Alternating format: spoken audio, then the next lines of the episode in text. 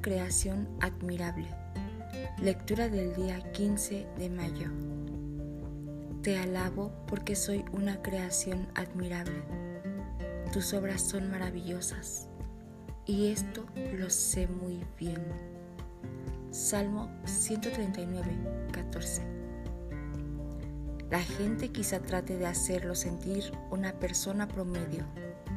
Sus propios pensamientos probablemente traten de convencerlo de que es ordinario.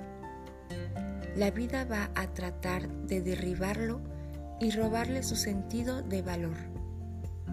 Por eso es que a lo largo del día necesita recordarse a sí mismo quién es su pintor.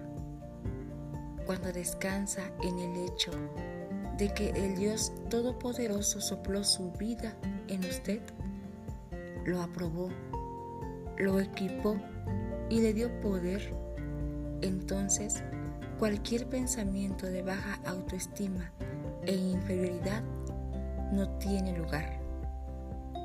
A lo largo del día, en vez de criticarnos, deberíamos pensar, soy una creación admirable, soy talentoso, soy un original, tengo todo lo necesario.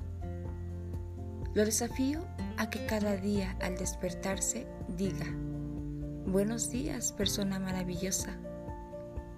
Tú fuiste creado de una manera formidable y maravillosa.